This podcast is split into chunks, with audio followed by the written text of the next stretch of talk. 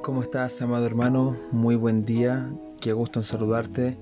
Espero que esté muy bien, que el Señor te esté ayudando en, en esta semana, en todo lo que tienes por delante, tu estudio, tu trabajo, en tu hogar.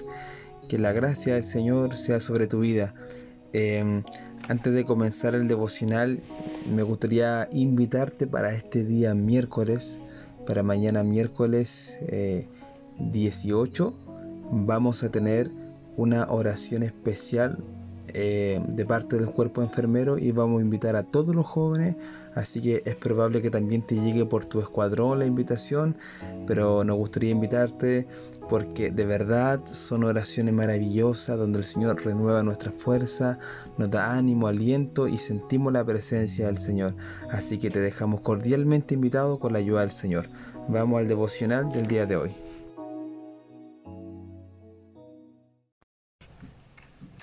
Bien, eh, la palabra del Señor la tendremos en el libro de Primera de Reyes, capítulo 17, el versículo 1. Dice así.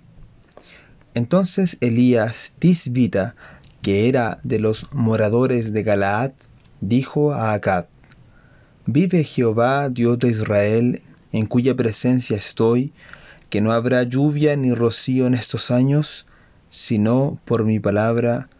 Amén. Que el Señor nos bendiga en esta hora. El, el devocional, el título de, de este devocional es El mejor lugar del mundo. Si nosotros pudiéramos imaginarnos y, y preguntarnos tal vez, para mí, cuál sería el mejor lugar del mundo, tal vez muchos podrían decir un, una casa confortable, estar en un lugar de vacaciones, en, en, la playa, en una selva, en Europa, en Estados Unidos, en fin, en Medio Oriente, un lugar de ensueño. Eh, pero cuando nosotros vemos la vida de Elías, encontramos que Elías era un profeta de Dios y sobre su vida llevó muchas persecuciones. Elías llevó sobre sí muchos conflictos, gente que estaba en contra de él, un pueblo rebelde en el periodo en el cual Elías eh, tuvo que ser profeta, un rey que se había alejado de Dios y Dios usó a Elías para, para enviar un juicio sobre Israel, para que se volvieran a él. Y en medio de, de, toda esta persecución, en medio de este panorama oscuro en el cual se encontraba Elías, Elías pudo estar en el mejor lugar del mundo. ¿A qué me refiero? ¿A qué nos referimos con esto? Si te das cuenta en el verso primero dice, vive Jehová, Dios de Israel, Elías diciendo estas palabras, dice, en cuya presencia estoy. Elías tuvo el valor y el coraje para presentarse delante del rey Acab que era rey de Israel y que se había alejado de Dios, tuvo el coraje y la valentía para pararse delante de este rey y darle una palabra de juicio de parte de Dios. ¿Por qué se sentía tan seguro Elías? Porque él estaba en la presencia de Dios. Amado joven, cuando tú y yo estamos en la presencia de Dios, hay seguridad. Cuando estamos en la presencia de Dios tenemos paz, tenemos tranquilidad. Cuando estamos en la presencia de Dios, el Señor está a nuestro lado. Y Él es quien pelea nuestras batallas. Dice su palabra que Él está, dice, como poderoso gigante. Dice eh, David, exclama estas palabras, dice, Jehová dice, es quien me ciñe de fuerza y quien despeja mi camino.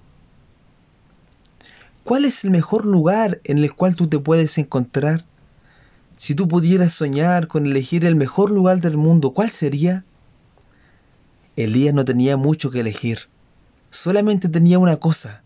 Solamente tenía un lugar donde él podía estar seguro y decir que para él era el mejor lugar del mundo. Y ese lugar era la presencia del Señor. Amado joven, no hay nada más llenador, no hay nada que pueda satisfacer tu vida como la presencia del Señor. Verdaderamente cuando el Señor nos toca con su presencia y cuando estamos en medio de la presencia de Dios, eso es algo que es no se puede describir. Una sensación de paz, de tranquilidad, de seguridad, de saber que estamos cobijados en el Señor, de saber que Él es nuestro protector, de saber que estamos en su regazo. Todo eso lo descubrimos cuando estamos en la presencia del Señor. Elías fue perseguido, Elías muchas veces huyó, arrancando, huyendo por su vida. Sin embargo, al estar en la presencia del Señor, estaba seguro. Amado joven, ¿qué te hace así? ¿Qué te hace a ti estar seguro? ¿Cuál es ese mejor lugar donde te gustaría estar? ¿Será tu trabajo? ¿Será un buen logro académico? ¿Qué es aquello que llena tu vida? ¿No debiera ser la presencia del Señor? Dice su palabra que en la presencia del Señor dice que hay delicias a su diestra para siempre. Amado joven, amado hermano, solamente Cristo te puede llenar. No sigas buscando más en otros lugares. No sigas buscando más en, otro, en otras partes. Cristo, Cristo, la presencia de Cristo es la que puede llenar tu corazón. Tal vez te sientes vacío, muchas veces nos sentimos solos, decepcionados, que nadie nos entiende, que nadie nos comprende. Pero amado joven, tómate del Señor, tómate, tómate de Él.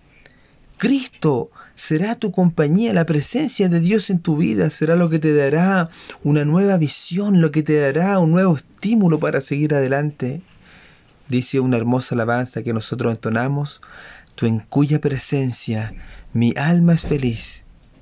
Ese es el llamado de Dios para esta semana, para este día, para lo que queda del año.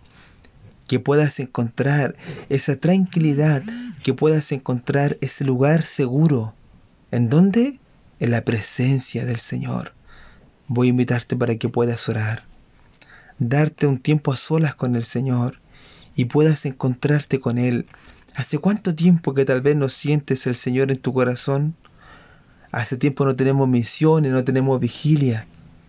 Pero el Señor está donde mismo, el Señor está ahí esperándonos que nosotros vayamos a Él y tomemos la fuerza que están dispuestas para nosotros.